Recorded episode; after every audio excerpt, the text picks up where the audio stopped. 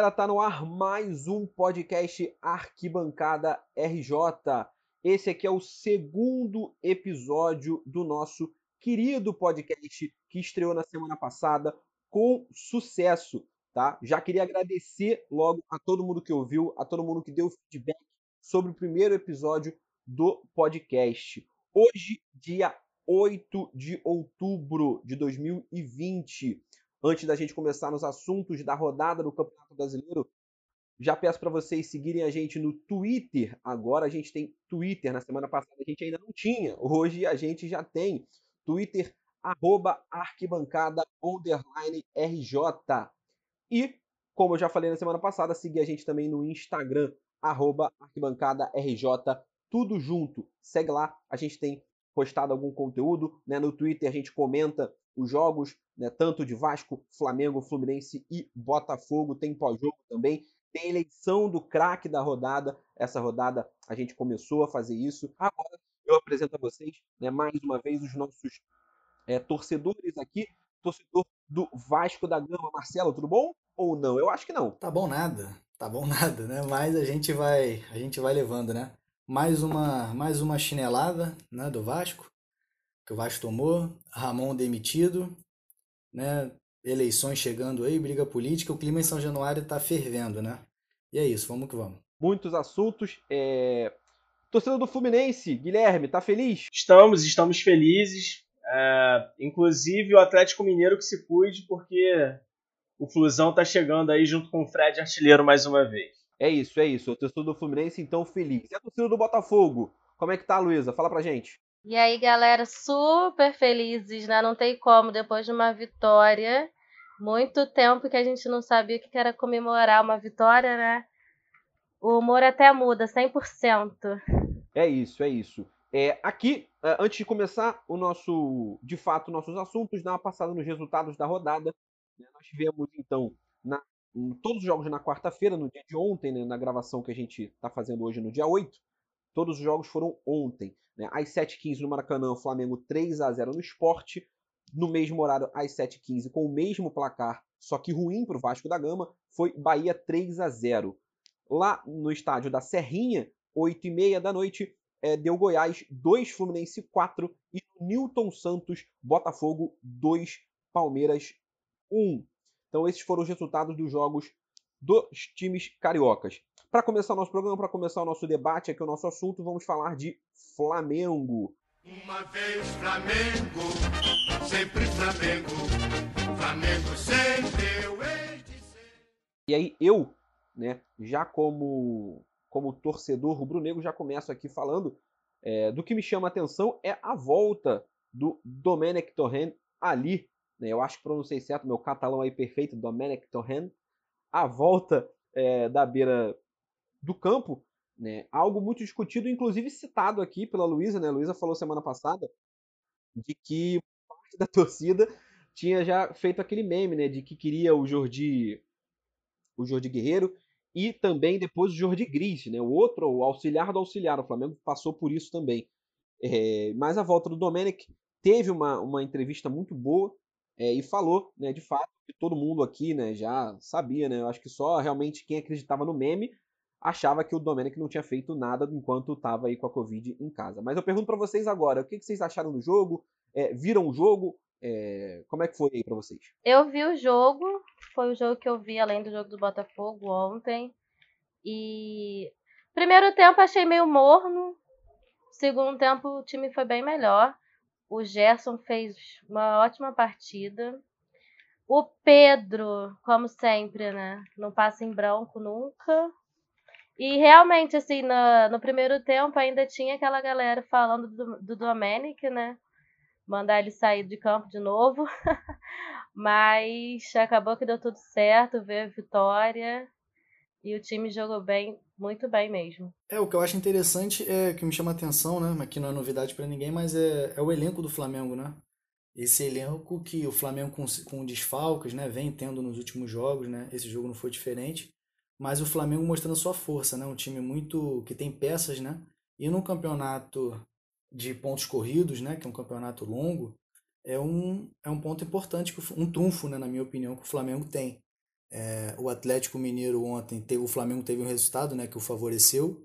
Então, se o Flamengo continuar nessa batida, eu acho que vai conseguir polarizar com o Atlético Mineiro, que, na minha opinião, é, juntamente com o Flamengo, o favorito ao título desse ano. Meu Fortaleza querido teve uma vitória muito importante ontem, realmente, para o campeonato. É, Guilherme, você, chegou a ver o jogo? É, te encantou o time do Flamengo, apesar da rivalidade? Eu tava vendo o jogo, mas enquanto fazia outras coisas, né? Eu admito que não era a minha, a minha prioridade de atenção no momento. Uh, mas como foi destacado anteriormente né, pelo, pelo Marcelo e pelo Luísa, é, eu acho que o Gerson fez uma partida monstruosa, né, dominou o meio de campo, é de fato um coringa, assim, né, é incrível a evolução dele como jogador. É, no Fluminense ele era um vagalume, né, tinha até o apelido de Gersoneca.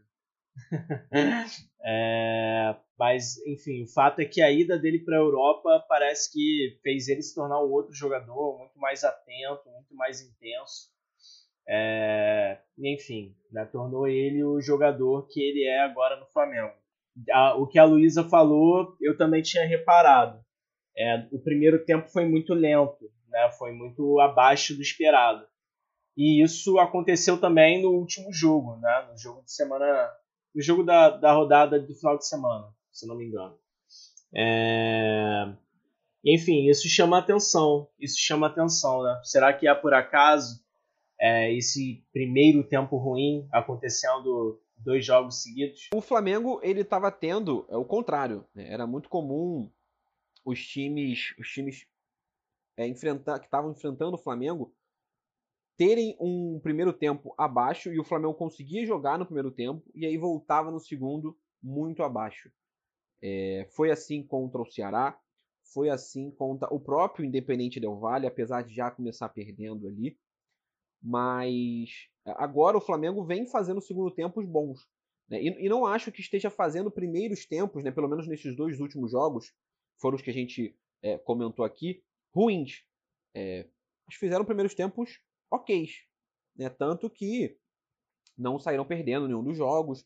Né? É, enfim, é, conseguiram enfrentar os seus rivais de uma maneira competitiva. Então, acho que o Flamengo vem melhorando no segundo tempo ao invés de, de olhar para o lado, lado negativo. É, o que eu trago aqui como destaque para a gente discutir, além da volta do Domenech, que a gente já comentou, é um Flamengo, e aí o que é, indo de encontro com o que o Marcelo falou, né, os desfalques do Flamengo, ora por Covid, ora por lesão, a gente tem Diego Alves e Gabigol fora, ora pela seleção, né, pelas seleções no caso. Né. O Flamengo tem Rodrigo Caio fora na seleção brasileira, Everton Ribeiro fora na seleção brasileira. Arrascaeta fora na seleção uruguaia. E não teve ontem, mas terá nos próximos jogos o Isla, né? É, é, convocado pela seleção chilena. E aí o, o Isla fica até engraçado a situação do Isla, né? Foi porque ele deu, ele continuou dando positivo na sua no seu teste lá no, no PCR e aí não, não pôde entrar no Uruguai né, que na partida que será hoje entre Uruguai e, e Chile. Mas nos próximos jogos, como as partidas serão no Chile, ele, como cidadão chileno, é, poderá entrar no Chile e aí vai desfalcar o Flamengo nessas, nessas, nessas rodadas. Mas o que eu queria falar para vocês é isso: é perguntar se, mesmo com esses desfalques, mesmo com o momento positivo, é, vocês olhando enquanto torcedores rivais e como pessoas que acompanham o futebol, Dá para acreditar num Flamengo competitivo nas três competições? Quais três competições? Libertadores, Copa do Brasil e Brasileiro, mesmo com toda essa situação do, do calendário caótico. O que, que vocês acham? Eu acho que dá sim, sabe? Eu acho que dá porque o Flamengo tem mostrado, né? Por exemplo, mostrou na Libertadores, conta, se eu não me engano, foi o Júnior, né? O Júnior de Barranquilha. O Flamengo, não, o Del Valle, enfim, fez confusão agora. Mostrou a força do elenco, né? Uma molecada na, a molecada da base que representou, né? Uma linha defensiva formada toda da base, né? Então, assim, o Flamengo já vem mostrando, né, que tem condições sim de brigar e especialmente nas competições nacionais, né, com esse elenco, pelo fato de o Flamengo ter uma disparidade muito grande, né, técnica, né? você vê uma superioridade do Flamengo. O Flamengo tem dois times, se bobear tem três. E quem no Brasil tem hoje, né? Essa, essas possibilidades, né? Então eu acho que o Flamengo tem condições sim, né? Infelizmente, né? Vou torcer bastante contra, mas essa é a realidade. Eu super concordo com o Marcelo também. Ele já tinha falado sobre o elenco do Flamengo e realmente é um elenco muito bom. E os meninos também, né? Eles mostraram que são jogadores que realmente podem fazer algo pelo time, o time pode contar com eles. Então acredito também que vai ser, apesar de ser cansativo, né, três competições, um jogo atrás do outro, o time ainda pode ser bastante competitivo, sim. É, e a pergunta que, que ronda os noticiários do Flamengo é a grande dúvida, né? Guilherme, para você, caso os dois fossem do seu time, um já foi, é, o outro nunca foi, inclusive já fez alguns gols contra. É, os dois, no caso, né? Já fizeram gols contra. Mas você escalaria quem? Pedro ou Gabigol hoje? Cara, pelo momento que ele tem vivido como atleta, o Pedro. O Pedro, sem dúvidas. Eu acho que o Gabigol tem características né, diferentes do Pedro, né, de uma maneira geral. O Gabigol é muito mais móvel, é, mais rápido, assim, né? É capaz de criar as próprias jogadas, os próprios lances. Mas o Pedro é um 9 mais clássico e está passando pela melhor fase, né? O Gabigol tá numa fase ruim, tá numa fase ruim. Eu sou muito assim de, de momento, né? Eu acho que o momento do Pedro é um momento muito bom. O cara, além dele já ter mostrado que é um bom jogador, né? Ele tá numa fase muito boa. Todo jogo do Flamengo agora ele tá fazendo gol, né? Essa temporada dele tá sendo muito boa, desde lá do Carioca, ele fazendo gol. É, longe de querer apagar o 2019 do, do Gabigol, porém o momento do Pedro é melhor, né? Se o Gabigol voltar a mostrar o futebol né, que a gente sabe que o Gabigol tem, aí sim. Mas no momento, na minha opinião, a vaga é do Pedro. Eu concordo também, eu iria no Pedro pelo momento dele, né? Tá bem iluminado. Como eu falei, já não passa em bronco, então eu também iria no Pedro, no momento. São seis jogos dos últimos. Oh, seis jogos. São seis gols nos últimos cinco jogos do, do Pedro e marcando em todos esses cinco. É, e aí o que eu falo é que hoje, hoje, eu ainda manteria os dois.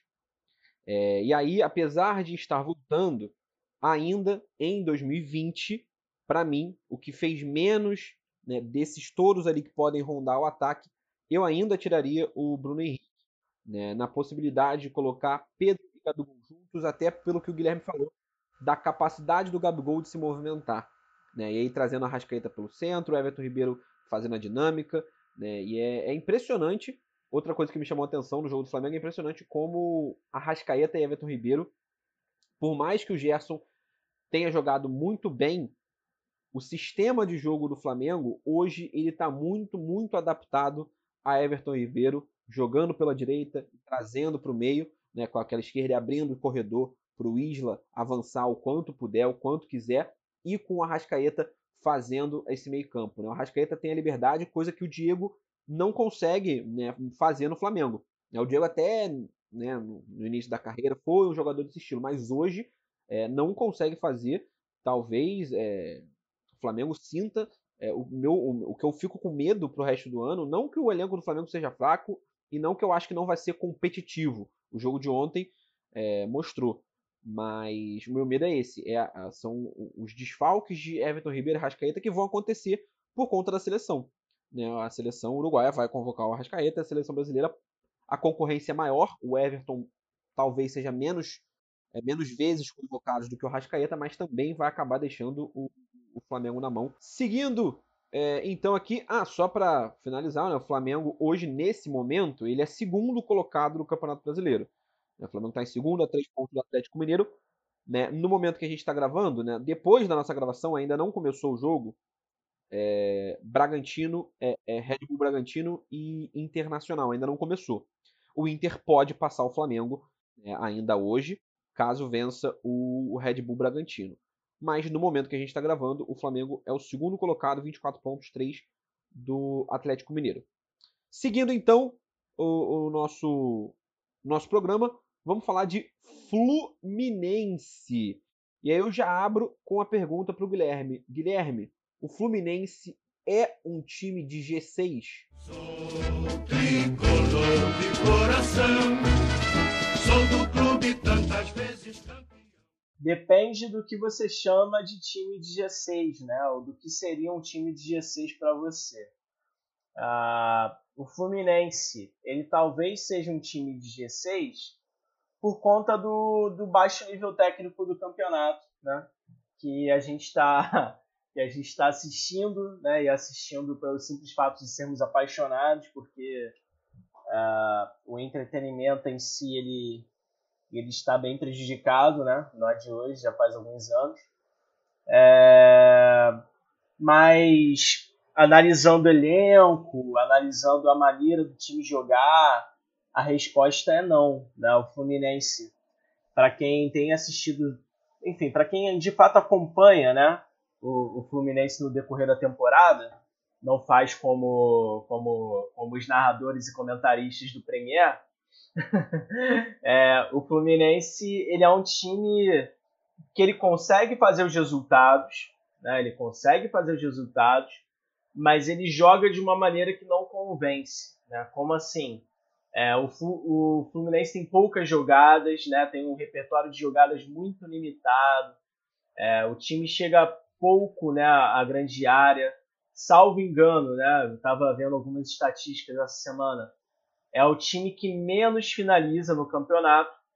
E sabe-se Deus como, ao mesmo tempo que é o time que menos finaliza no campeonato, é também o segundo melhor ataque da competição. Isso é Fluminense, né? É essa eterna contradição. É, o Fluminense finalizou, deixa eu até pegar esse número para você aqui, finalizou 10 vezes, é, 5 vezes ao gol. É, o que você falou aí é, é muito, muito prejudicial à maneira de jogo do Fluminense e aos jogadores que tem. Por quê? O Fluminense ele tem um time com Fred e Nenê, que são dois ótimos finalizadores. Né? O Fred, para qualquer ambiente, ele é um ótimo finalizador, sempre foi a carreira dele toda. É, e o Nenê, para o atual circunstância do futebol brasileiro, é um ótimo finalizador. Né? A famosa chapada no Nenê e fez um gol assim ontem. Né? Um dos gols foi, inclusive, na, na, fazendo essa chapada que ele sempre dá. Então, o Fluminense finalizar pouco não é só ruim porque já seria ruim para qualquer outro time. Mas num time que tem dois bons finalizadores desse nível, é, se torna pior ainda. Porque fica aquela sensação de que o time poderia fazer mais. E eu acho que é exatamente isso que, que o torcedor sente. É, ou estou muito errado, Guilherme? É bem por aí, é bem por aí. Há um debate né, na, interno na torcida do Fluminense, né? sobre essa questão da titularidade do Nenê ser assim tão irretocável, né? Porque apesar dele ser é, o jogador, né, o artilheiro do time na temporada e um dos artilheiros do Brasil na temporada, é, ele, ele erra muito passe, ele atrasa muitos contra-ataques, enfim, é um jogador que já tem quase 40 anos, né? É, em muitos contextos ele já estaria aposentado. Então, esse lado físico dele pesa, né, em muitos momentos, não são em poucos. Mas é aquilo, né? Muitas vezes a gente só olha os números, né, frios, assim. E aí quando você pega para olhar os números frios, pô, o cara tem 16, aliás, acho que 18. É, 16 ou 18 gols no ano, isso é muito, né? E, salvo engano, é um dos artilheiros do brasileiro também. Então, é, mas só isso não basta, né? E aí existe um debate interno, alguns torcedores acham que seria melhor que o Ganso fosse titular, é, porque o Ganso tem uma qualidade de passe melhor do que o Nenê, e isso poderia é, municiar o ataque, entende? dar mais chances de ataque ao time, mais finalização. É, eu particularmente acho que a solução não, não, é essa não. Até porque o Ganso, apesar da qualidade no, no passe, ele perde muita intensidade, né? A questão é que o Odair, ele, ele até aqui não se mostrou capaz de montar o time para fazer isso, né? É criar esse tipo de jogada, criar jogada em velocidade, sair no contra-ataque em velocidade, enfim. É... E a própria montagem de elenco também é um tanto quanto equivocada. Né? O Fluminense tem muito jogador lento, tem muito jogador ah, já virando para o final de carreira, né? E isso prejudica a maneira como, como o time joga. Luísa e, e Marcelo, é, como é que vocês enxergam o, o, o odaizismo da tricolor nesse momento? Eu ia até falar isso agora. O Guilherme falou sobre ele recuar o time, né? E na entrevista o Odair rebateu essa crítica, falou que não há esse comando de recuo do time, mas da forma como ele troca os jogadores, né, durante o jogo, isso faz com que o time realmente fique recuado, né? Você viu ele falando isso, Guilherme? Ele retrucando essa crítica? Vi, vi ele falando isso, sim, né? Se defendendo, é claro, legítimo. É... Mas o fato é que o time recua, sim. Não sei se por orientação dele, não sei se de repente é, por uma espécie de iniciativa própria dos jogadores, né? Ou se, se é algo até inconsciente da parte de todos os envolvidos, né? Eles, né? Pode ser que eles façam de certa forma no piloto automático, assim, sem nem perceber. Mas eles recuam sim. É, mas que é um problema para mim de qualquer jeito, né? Porque se for, se for algo dos jogadores, se for o que você falou, né, dessa questão de um movimento natural de jogadores, é o técnico deveria, né, dar a ordem contrária. Se ele não quer que recue, né, o time não deveria recuar. Então, para mim, né, é ele falar isso, ele tem que provar, ele tem que mostrar isso no campo. Não adianta ele falar eu não mando. Ah, mas os jogadores fazem. Ué, você é o técnico, vai lá e manda não fazerem. Sim. E aí, sendo bem justo, né? Ontem o time não fez isso. Ontem o time não recuou tanto. Mas não recuou porque saiu atrás do placar. É... E quando conseguiu virar o jogo, né? Quando fez o 2 a 1 pouco tempo depois o Goiás empatou novamente, né? Fez o 2 a 2 Então, é... enfim, o Fluminense o Fluminense foi obrigado a correr atrás do, do resultado. É, e conseguiu. O importante, o importante foi isso aí. Inclusive, eu queria falar sobre, sobre o placar do jogo, né? O, o 4 a 2 é, que foi um placar mentiroso, tá, gente? Assim, é, quem olha, de repente, poxa, um jogo com, com duas viradas, né? Aliás, uma virada, mais dois desempates, vamos dizer assim, né? É, pô, então deve ter sido um jogo emocionante, é, extremamente lá e cai, mas, mas não foi bem isso não, tá? É, acho que dos, dos seis gols no jogo, pelo menos três foram gols achados. Mas ainda hoje, é, num Vasco da Gama, por exemplo, num outro time grande, é, o Fred ainda daria caldo para ser titular, para ser o cara do time? Eu acho que sim, eu acho que sim. É. Ainda mais pelo, pelo baixo nível técnico né, do futebol brasileiro, né? Eu acho que o Fred, sim, o Fred está no, no, no, Fluminense, né, que é o time que ele tem identificação, ainda tem isso que ajuda. E a questão é que o, o time precisa jogar para ele, né?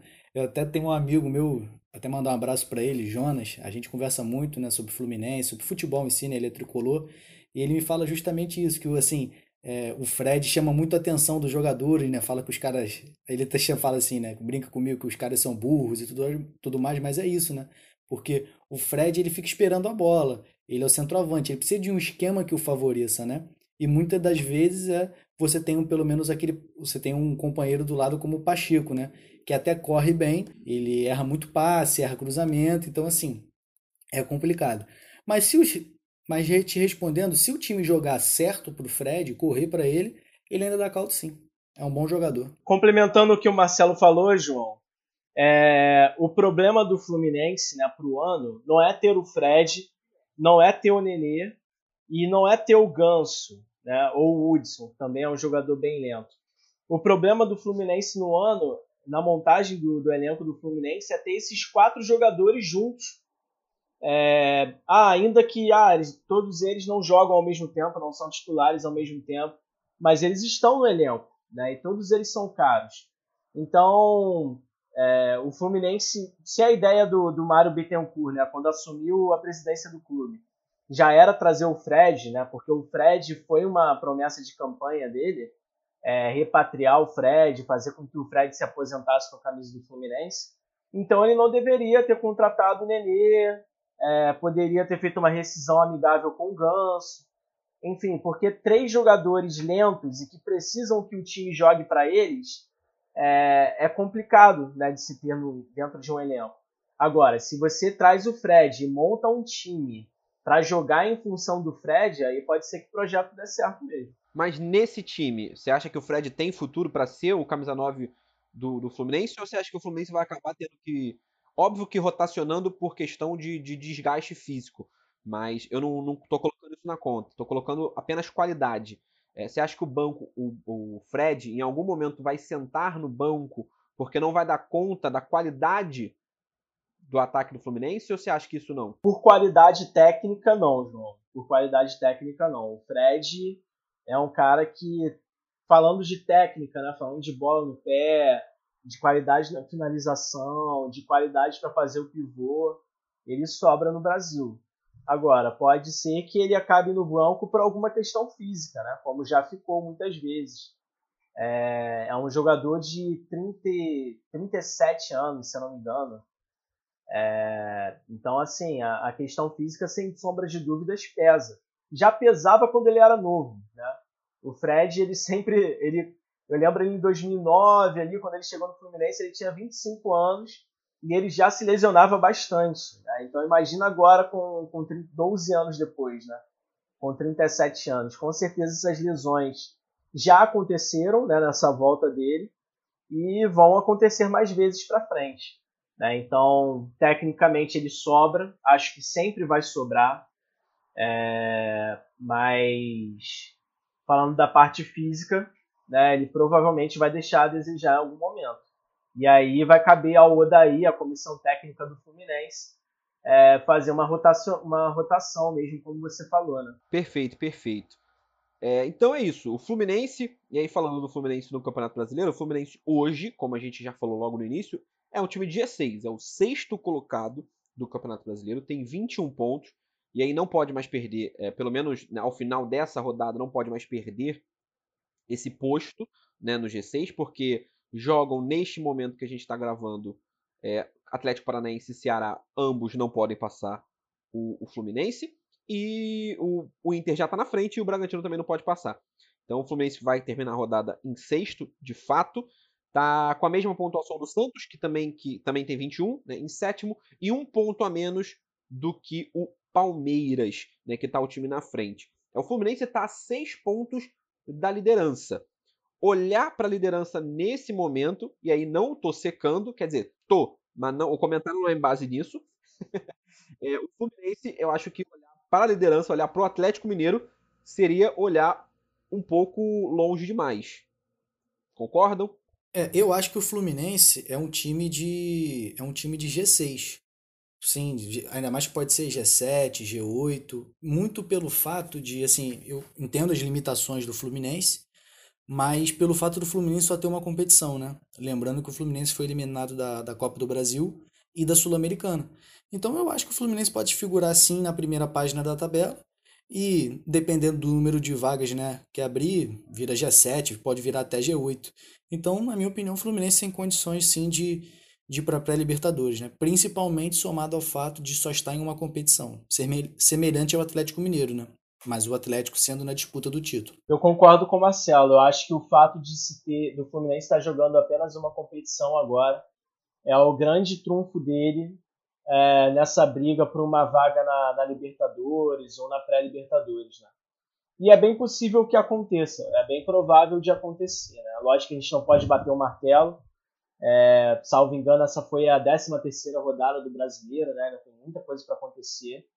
Mas, mas é possível. É bem possível que, que o Odair consiga, consiga devolver o Fluminense à Libertadores. Beleza, então. Então a gente avança o nosso programa para trazer aí a Luísa mais para a conversa. Luísa, qual é o sentimento? Eu sei que fazia tempo de vencer no Campeonato Brasileiro. Conta pra gente. Botafogo, Botafogo,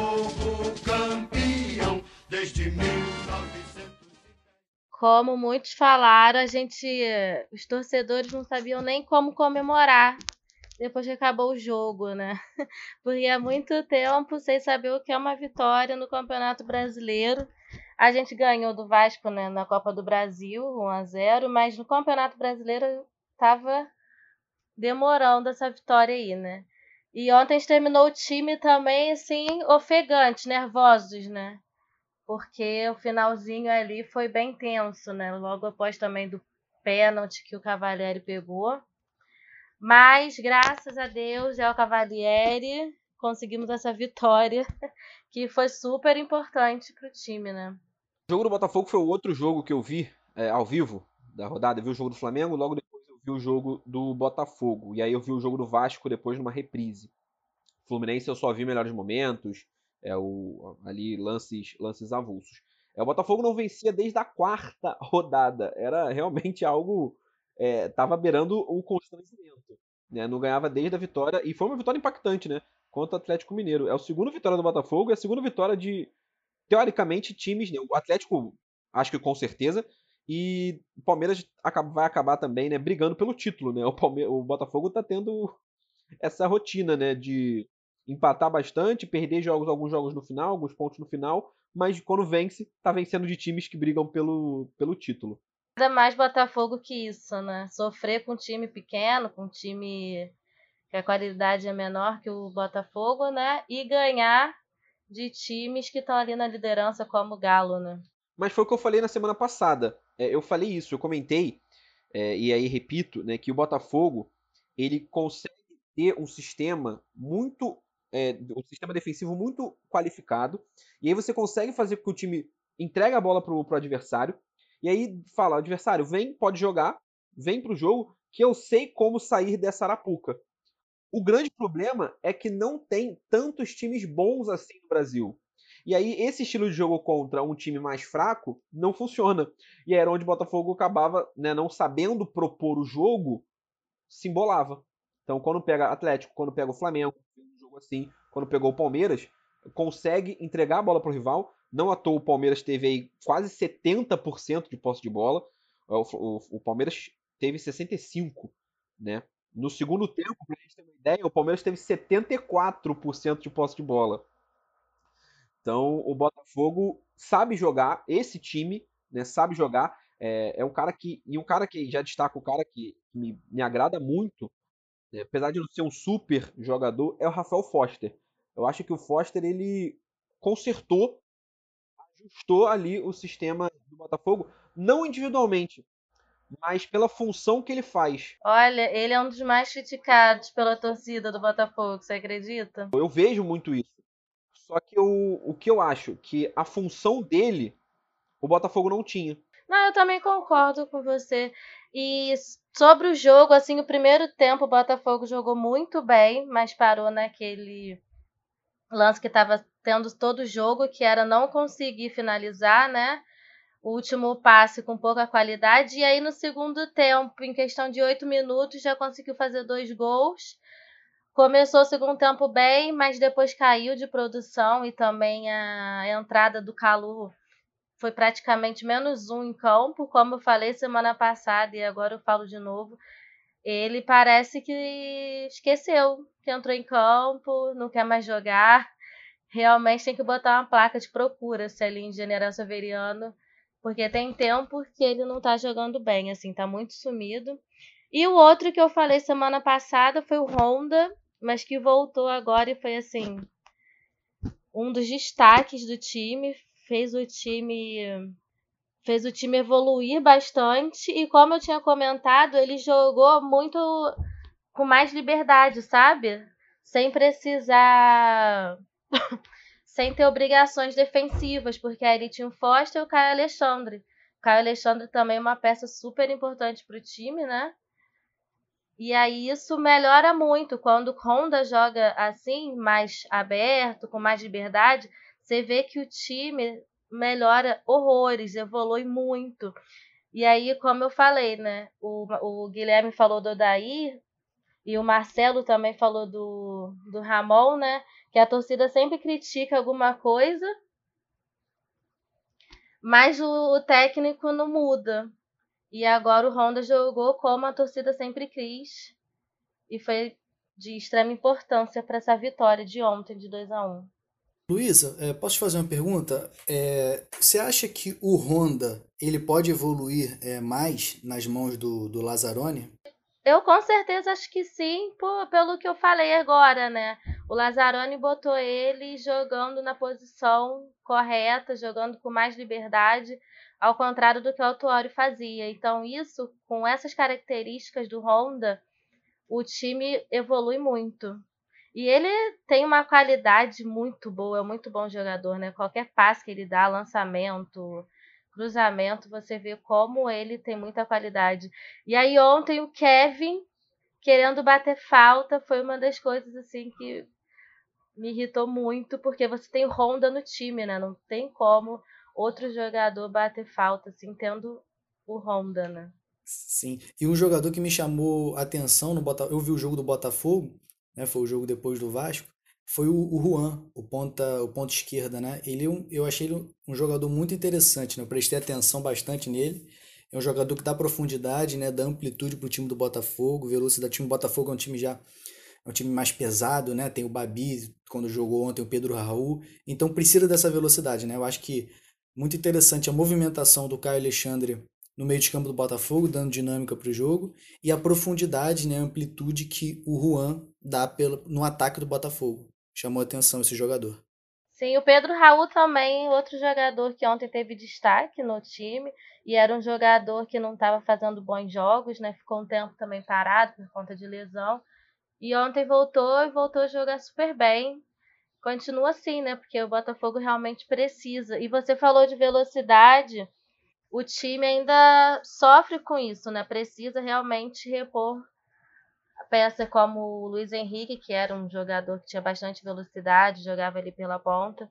E o clube está indo atrás mesmo de jogadores com essas características. Luísa, você acha que com o Bruno Lazzaroni o Botafogo ficou mais. mudou alguma coisa no, no seu, no seu sistema de jogo? Ficou mais ofensivo? Ou, ou se mantém a mesma filosofia, o mesmo é, a mesma maneira de jogar anterior, né, que tinha que se que acontecia com Paulo Autuori e com Bruno Lazzaroni, o time simplesmente está tá conseguindo alcançar os resultados por motivos de enfim, por motivos de sorte, vamos dizer assim. E ontem deu um pouquinho mais de de novidade assim, porque não jogou com três zagueiros como estava jogando, né? porque ficava o Foster, o Benevenuto e o Canu. Agora tá com dois, que é o, a dupla, Marcelo Benevenuto e o Canu. E o Foster ali como volante junto com o Caio Alexandre. Isso modifica porque abre mais o Honda. Eu só não gostei muito da, da mudança que ele fez ontem no time. Eu entendi a entrada do Renteria, que é um jogador que realmente é bom pro time, ele marca super bem. Mas eu não entendi porque ele tirou o Honda. Não sei se o Honda estava cansado, foi para poupar um pouco o jogador, porque ficou um, um, bom tempo parado, né? Mas essa mudança não foi boa pro time, não, porque o Calu entrou e realmente time perdeu bastante qualidade ali. É, o Botafogo, hoje, nesse momento, até que enfim saiu. Não, ainda não, né? E fui falar que saiu, mas não saiu. Olha só, me empolguei. Ainda não saiu, pois é. é eu tava na cabeça que, que tinha passado o Atlético Goianiense, mas não, né? Porque por causa do número de vitórias. Tá em 17 o Botafogo. É, vai possivelmente lutar é, contra esse rebaixamento. Acho que, tirando a própria Luísa, o que é comum no, do Botafogo, do Botafoguense. É, todos os outros não acham que o Botafogo cai. Né? Eu, pelo menos, o Marcelo já falou isso. Eu acredito que o Guilherme também acha que o Botafogo não cai, a não ser a Luísa, porque torcedor do Botafogo tem essa questão. A gente é pessimista, né? Exatamente. Achar que cai, eu não acho que caia, não, mas é candidato. Pode acontecer, entendeu? Mas assim, também não, não apostaria nisso. Também não apostaria nisso, não, porque eu acho que tem time pior. Tem... É, que vai brigar, eu também acho que vai. Era exatamente essa que eu, que eu iria falar, né? Dessa questão, né? Que vai brigar, deve brigar até o final do campeonato contra o rebaixamento. Mas é, essa vitória dá uma, um pouco mais de calma. Bruno Lazzaroni vem para o seu segundo jogo, né? Ele estreou no último, na última rodada. É, e agora fez o seu segundo jogo, já vem para a primeira vitória dele no comando do Botafogo. Eu acho que o Botafogo tem, uma, tem um, tudo para ir conseguir é, sair. Né? E é um, um, O Botafogo chegou numa pontuação de 15 pontos. Para a gente ter uma ideia, do 17, que é o Botafogo, até o 12, todos os times estão com 15 pontos. é um Campeonato Brasileiro com muitos empates, muito até por culpa do Botafogo. E é o que faz com que os times estejam muito próximos ainda né, na tabela. Então, por exemplo, se o Botafogo vence é, o próximo jogo, ou até empata o próximo jogo, é bem provável que, que ganhe posições, porque nesse momento temos vários times com 15 pontos. Então o Botafogo é, não é terra arrasada, é, dá para o torcedor botafoguense ainda continuar seguindo aí é, o, o, caminho do Campeonato Brasileiro sem, sem passar muito, muito sufoco. Talvez sofra mais do que o necessário, mas acho que dá o Botafoguense imaginar a partir de agora um campeonato mais tranquilo. Não, essa vitória foi realmente muito importante para o time, porque se não tivesse vencido o Palmeiras, a situação ia estar tá muito mais complicada, né? Encerrando então o Botafogo, vamos para a parte triste do nosso podcast. Vamos agora para o único carioca da rodada que não venceu, é, longe de mim tá torcendo contra o Vasco, assim. Em momento nenhum eu torci contra o Vasco. O problema é que eu gosto muito do Bahia, tá, Marcelo? Eu gosto muito do Bahia. É, não foi contra o Vasco, é que eu sou muito fã do Bahia. Então, por isso eu fiquei feliz com o resultado de ontem. Mas, Marcelo, é, solta o que tá aí preso no seu coração é, e fala do, do jogo. Primeiro do jogo, tá? A gente, eu sei que Vasco aconteceu muita coisa, tem muita coisa fora do campo, mas fala primeiro do jogo. O que, que você tem para falar aí do jogo Bahia 3, Vasco 0? Vamos todos cantar de coração. A cruz de Malta é o meu perdão. Tu tens o nome do herói. Rapaz, tem tanta gente para criticar, tanta coisa para falar que eu não sei nem por onde começar, né? Mas vamos tentar. É, Vasco e Bahia ontem. É, o Bahia a gente estava até comentando antes né, da gravação, que eu estava comentando que o Bahia nem jogou é, tão bem assim, né? Mas o que chamou atenção ontem foi a falta de organização e vontade de alguns jogadores do, da equipe do Vasco da Gama. Impressionante, assim, é, a falta de competitividade do Vasco, né? Os jogadores do Bahia passando com uma facilidade, Avenida Pikachu, Avenida Henrique, assim, os jogadores do Bahia em outra rotação e os jogadores do Vasco, sei lá, com a cabeça em aonde estava, enfim. Muito um jogo horrível. O Bahia nem jogou tão bem assim, mas foi fácil ganhar do Vasco. Ele continuou com o Ramon, né, com botando só três jogadores no meio-campo. Eu tenho uma teoria que time ruim, e o Vasco é um time ruim, só com alguns bons jogadores, time limitado, não pode jogar só com três jogadores no meio-campo. Time fraco, limitado, tem que povoar o meio de campo, entendeu? O Luxemburgo fez isso ano passado. 4-4-2, sem inventar. Né? A torcida já estava batendo na tecla. E o Ramon é, insistindo, insistindo, insistindo. Me joga com Felipe Bastos ontem no meio-campo. Então, assim, você tem três jogadores no meio. O Felipe Bastos é menos um, então você fica só com dois. Então, assim, era uma coisa horrorosa. O Bahia fez igual o Atlético Mineiro, passou o carro no, no primeiro tempo, jogando mal ainda o Bahia, porque o time do Bahia é ruim. Entendeu? A questão é que o Vasco é pior ainda. Entendeu? É, sem organização, sem tudo. Então fez 3 a 0 e no segundo tempo, não sei se deu pena no time dos caras, mas assim, eles também, né, com uma sequência grande, eles se pouparam e só administraram o, o placar. Mas ó, revoltante jogo de ontem.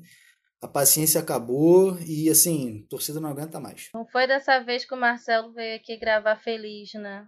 Vamos ver se semana que vem isso acontece. Semana que vem não, Luísa. Luísa, semana que vem não. Bebendo champanhe e fumando um charuto, que nem Eurico Miranda, Marcelo, por favor. É, quando aconteceu, eu vou gravar com champanhe aqui do lado para comemorar, porque tá difícil. Ah, verdade. João, semana que vem não, né? Só sei que é isso, galera. Tá, tá difícil a situação, né?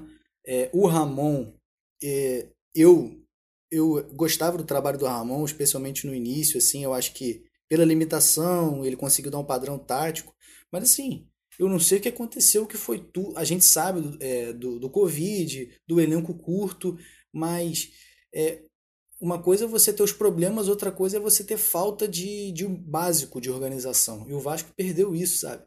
E eu não sou a favor de, de mudança de, de treinador ao longo da competição, né? Eu acho que tem que dar tempo pro técnico desenvolveu o trabalho, mas o, o Ramon a gente não aguentava mais, a torcida falando, tira o Pikachu, tira o Felipe Bastos, ele insistindo, né? Ele, aquele técnico amigão de jogador, entendeu? Não tem peito para barrar. E assim, ele cavou a própria cova, entendeu? É, chegou no limite. Pô, 4 a 1 do Bahia, o Vasco é time grande, não pode ficar é, 4 a 1 pro Atlético, 4 é, 3 a 0 agora pro Bahia. Porra, sacolada direto. A torcida não aguenta assim, entendeu? Então, a, a demissão do Ramon, na minha opinião, foi justa. Foi justa sim, pela pela coisa de ficar de amiguinho com o jogador, entendeu? E o problema é que não tem ninguém no mercado, né? Mas vamos ver como é que é. Agora é ver o que vai acontecer. Marcelo, você falou que a demissão foi justa e para você assim, qual seria o nome ideal agora para ser treinador do Vasco? É até difícil, né? É até difícil falar isso porque você vê, você olha no mercado, né? Não tem ninguém, né? Pode parecer uma contradição, né? Você você demite, né? Mas não e quem contrata, né? É, não sei, não sei. Tem que pesquisar aí no mercado. É, o Vasco vê, né? Só não pode ser mais do mesmo, né? Mas é aquilo, o Campelo. Olha, é brincadeira, entendeu? O Campelo só faz cagada, vai contratar provavelmente algum técnico amigo dele, entendeu? Estavam especulando de novo Abel Braga. Se trouxer o Abel Braga de novo, que estão se especulando aí. Eu espero que essa notícia seja mentirosa. Eu verifiquei para ver se era notícia falsa, antiga. Não, é atual, é atual. Entendeu? A torcida não aguenta mais, não aguenta mais, entendeu? E assim, eu não sei, eu não sei o que vai ser, quem vai vir, as opções não são muito boas. Eu, eu eu, eu gostaria do Dorival Júnior, né? Eu acho que do, dos nomes aí é o que melhor se encaixaria. Mas aí o Vasco deve o Dorival Júnior, com certeza ele não vai querer topar aceitar o Vasco. Então, assim, é um momento horrível, horrível. Você falou do Abel Braga, né, cara? Eu acharia, assim, algo bem bem simbólico, né? Tanto para o Abel quanto para o Vasco, essa possibilidade de recontratação, né? Caso ela realmente ocorra, porque da parte do Vasco vai simbolizar e vai mostrar um erro de planejamento, né? Afinal de contas, você começou é, o ano como técnico, daí você o demitiu, né? Por ele não ter alcançado os resultados que você esperava. E após o novo técnico dar errado, você contratou o antigo novamente. Quer dizer, é, é, um, é um é uma falta de planejamento, é um amadorismo à frente do clube que até assusta, né? E da parte do Abel Braga, é, mostraria o quanto ele se, se reduziu nesses últimos anos, né, cara? Porque até antes de 2000 e, até antes de 2019, né, uh, o ano passado que ele teve com o Flamengo, ele ele era um técnico conceituado, né? E após 2019 ele perdeu todo o prestígio. É, e agora ele é praticamente um personagem folclórico, assim, né? Tá na mesma gaveta, tá na mesma prateleira que o Joel Santana. É, cara, seria desanimador. O planejamento do futebol do Vasco é ridículo. É ridículo. No início do ano, é, o Abel Braga cai com o Cruzeiro e ele é premiado a trabalhar no, depois de um trabalho ruim fraco que ele fez no Flamengo com um timaço, não conseguia fazer o time jogar. Ele é premiado, o Campelo, que é amigo dele, a, a ser técnico do Vasco.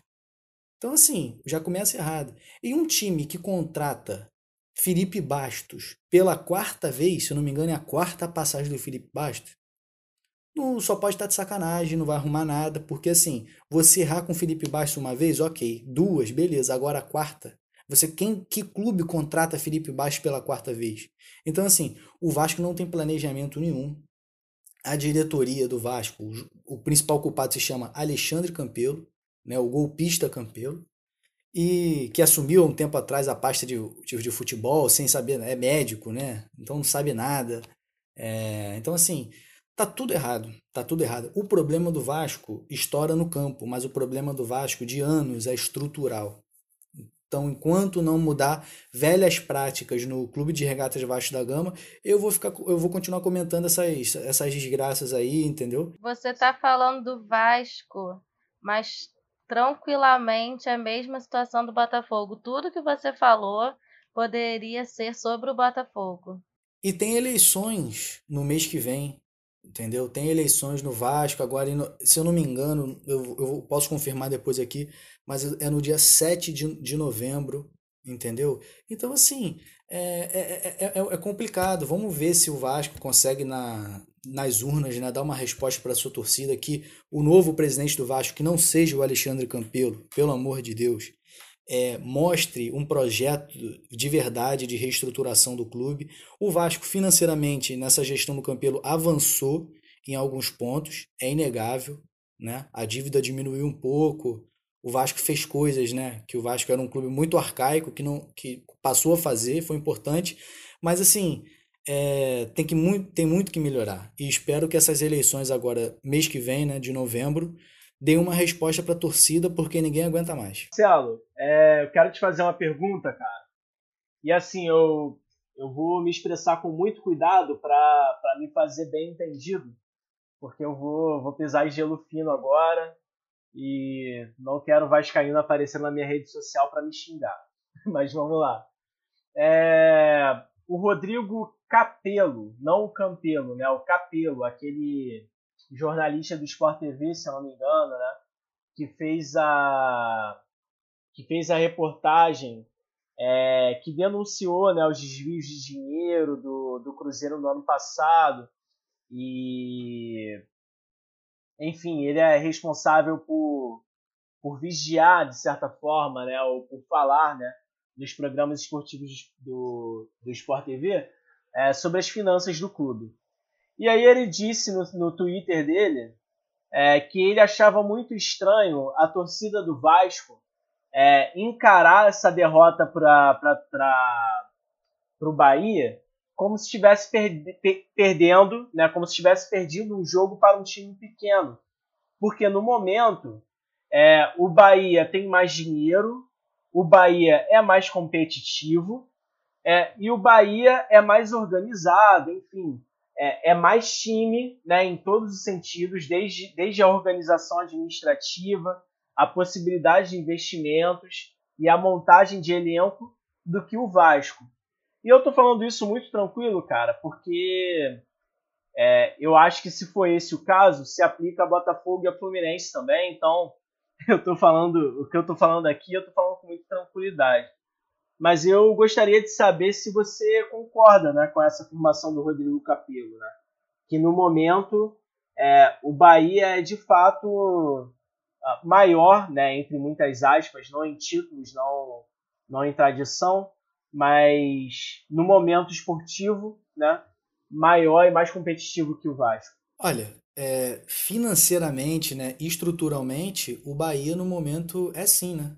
Os times do Nordeste, assim, é, o Ceará também, o Fortaleza, estão se, tão se reestruturando financeiramente. E assim, é, na parte de organização, estrutura né, financeira, do, a parte financeira especialmente né, desses clubes, estão mais à frente sim do que, do que do Vasco, do que do Botafogo, do que do, do próprio Fluminense, na minha opinião, porque são clubes que. Tem, vou falar do Vasco, né?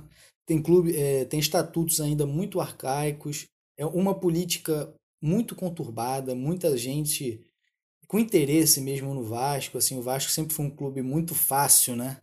Muito muito propício à sacanagem, né? Tem muito, sempre teve muito esquema dentro do Vasco, então assim, hoje, respond, é, te respondendo, esses clubes são sim, né?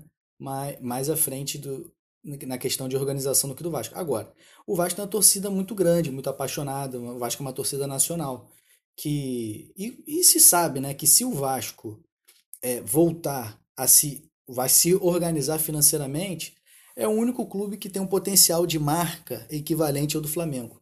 O Flamengo, o Corinthians, o Palmeiras. Então, assim, a gente torce por isso e quer que o Vasco volte ao seu, ao seu lugar, né? Que é lá no topo. Para fechar o, o, assunto Vasco, o grande, o grande meme que a torcida do Flamengo hoje vem utilizando é, o Ramonismo junto ao título da terceira rodada do Campeonato Brasileiro, é, esse oba-oba todo fez, fez mal ao Vasco? Eu acho que não, cara. Eu acho que não fez mal, não. Acho que a questão mesmo é que o time, é, o time começou a mostrar suas limitações, né? É, o time foi perdendo intensidade, é, aquela coisa também, né? A bola estava entrando, a bola começou a parar de entrar, aí você começa a ver as maiores deficiências e tudo mais. E essa gordura que o Vasco acumulou nas primeiras três rodadas, né? os três primeiros jogos que o Vasco fez, né? porque a primeira rodada contra o Palmeiras ela não aconteceu, ela está começando a acabar, né? Então, assim, ou o Vasco acorda agora para ter um brasileirão tranquilo, ou a gente vai voltar a ter o velho problema do rebaixamento, né? De lutar contra o rebaixamento, igual foi nos últimos anos. É isso. Falando de Vasco no Campeonato Brasileiro, é, o Vasco não tá tão mal, né? Tá em décimo colocado, falando em termos de tabela. É, são 18 pontos, é o único time com 18 pontos. Está a um ponto à frente do Grêmio, que é o décimo primeiro, com 17. E a dois pontos do Fortaleza, que é o time logo à sua frente, com 20 pontos. Nesse momento está a três pontos do G6, né, numa possível Libertadores, e a cinco pontos do G4, que daria vaga direta a Libertadores. Galera, é, vamos então caminhando para o nosso encerramento. É, já falamos de Flamengo, já falamos de Fluminense, Botafogo e Vasco. Vamos então para as considerações finais, projetando é, brevemente, sem nos alongarmos muito, é, a próxima rodada. No sábado, dia 10, é, às 17 horas, teremos Vasco da Gama e Flamengo no estádio de São Januário. É, continuamos falando de Vasco. Marcelo, o que, que você espera para esse jogo? É até engraçado, né? Perguntar isso pro Vascaíno, né? O que, que o Vascaíno espera para esse jogo, né? Ainda mais o Flamengo é, com um time bem superior, né? E, e, vindo embalado, né? Eu espero que o Vasco consiga pelo menos ter uma, uma partida minimamente organizada, né? O Ramon foi demitido. Não existe mais ter Pikachu no time, Felipe Bastos, né? Voltar a botar o time certinho, 4-4-2, sem inventar. E a gente conta com a volta né, do Benítez e do, e do Andrei. Então, assim, o Vasco ganha corpo né, com esses dois jogadores no meio, tem o Germancano. E é acertar o esquema e, quem sabe, a gente não consegue ganhar do, do rival. O Vasco não ganha do Flamengo já tem tempo. Então, vão para dentro deles. É isso. Deles não, por favor. É... o Flamengo, é, pelo que eu vejo, eu posso cravar isso, que o Flamengo ele tem mais medo do Vasco nesse jogo especificamente do que o Vascaíno é, tem de confiança. Torcedor do Flamengo que estiver ouvindo pode ficar, como assim a gente não tem medo do Vasco? Tem sim. Todo torcedor do Flamengo sabe que o Vasco, quando enfrenta o Flamengo, ele entra em modo Super Saiyajin. Né? O 4x4 do ano passado mostrou isso é, os jogos entre Vasco e Flamengo, né, todos os clássicos no caso, né, o Flamengo, essa superioridade do Flamengo traz um, uma motivação a mais para os rivais. Então, o Flamengo quer se manter nessa pegada, a gente torce para isso, vai de novo com os desfalques, agora o Isla não joga, pôde jogar ontem, mas não joga contra o Vasco, a gente vai voltar com os garotos. É, vamos lá, vamos ver se o Flamengo consegue é, encostar de vez aí no, no, Atlético com a vitória e torcer por um, por um resultado negativo para o Atlético. Uma hora vai vir o Flamengo. O Flamengo tem tudo aí para brigar pelo título e para talvez ir para mais um aí, mais um título. Mas é, esse jogo do contra o Vasco é, é, preocupante, é preocupante. Clássico é clássico, né, João? Como você falou aí. O time do Flamengo tem bem mais qualidade, realmente, mas quando é clássico, tudo muda. Os dois times entram 0 a 0 os dois times parece que tem a mesma qualidade. Vão buscar a vitória sempre, né? Isso muda muito quando é clássico. próxima rodada do, do Fluminense, né, seguindo pela ordem dos jogos, é no domingo, dia 11, no estádio do Maracanã, enfrenta o Bahia, que derrotou o Vasco essa rodada. Guilherme, e aí? O que esperar de um Fluminense e Bahia? É, como eu falei, né? O Fluminense é um time muito imprevisível, né? Porque alcança resultados, mas alcança os resultados de uma forma não convincente. Então, a qualquer momento, o resultado pode parar de acontecer. Espero que não seja contra o Bahia. Ah, se fosse aí para chutar um placar, assim, a favor do Fluminense, né? A gente tem a volta dos jogadores ah, infectados pelo Covid, né? Agora eles já, já testaram negativo, enfim, já voltaram a treinar. É, então, assim, a expectativa é por uma vitória, né? se eu tivesse que chutar um placar, eu chutaria aí o 2 a 0 Show de bola. Confiante então aí no Fluminense entrando na briga até pelo G4 no domingo. E o Botafogo encerra a rodada dos cariocas no Campeonato Brasileiro, joga também no domingo, só que às 16, às 16 ou às 18 e 15 contra o Esporte lá na Ilha do Retiro em Recife. Luísa, é jogo, jogo complicado aí pro Botafogo, mas o que, que, você acha? Com certeza não vai ser fácil. Vamos encontrar o Jair Ventura, né? Que está fazendo um excelente trabalho com o esporte, deu um jeito lá no time. E eu acho que vai ser um jogo difícil mesmo, mas depois dessa vitória contra o Palmeiras, as esperanças se renovam, né? E vamos em busca de mais uma vitória aí para realmente sair da zona de rebaixamento.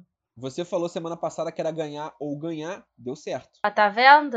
Olha a superstição aí do, do Botafoguense. Agora eu vou falar de novo, é ganhar ou ganhar. não pode mudar, não. Então, que a vitória vem. O clube reintegrou alguns jogadores, como Cícero, para compor o elenco.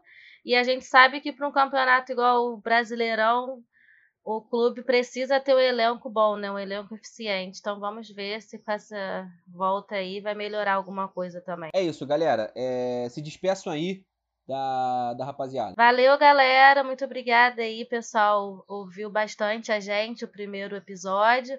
Continue assim.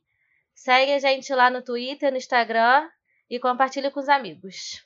Até a próxima semana. Valeu, galera. Muito obrigado aí por acompanhar a gente até o final. Né? Ah, como a Luísa falou, nos sigam nas nossas redes sociais, né? Arroba arquibancada traço RJ no Twitter e arroba arquibancada RJ no Instagram. É, e nos, nos, sigam também nas nossas redes sociais pessoais, né? Por que não? É, vocês têm acesso lá tanto aos nossos arrobas do Twitter quanto aos nossos arrobas do Instagram é, na descrição das nossas páginas. Ok? Beleza, paz a todos, se cuidem, fiquem em casa e usem máscara. Abraço. Grande abraço a todos, né? Sigam a gente nas redes sociais e como a galera disse, né? E vamos aguardar a próxima rodada aí que a gente Promete muito conteúdo. Valeu! A gente sempre encerra com uma música. Na semana passada foi Camisas Negras do Vasco, pelo gol do Benítez. E agora, em, em homenagem ao Fred, Fred, a hashtag Fred300, o ídolo tricolor. A gente encerra então o programa de hoje com a música Minha Raiz, da torcida tricolor. Valeu, galera, um abraço e até semana que vem.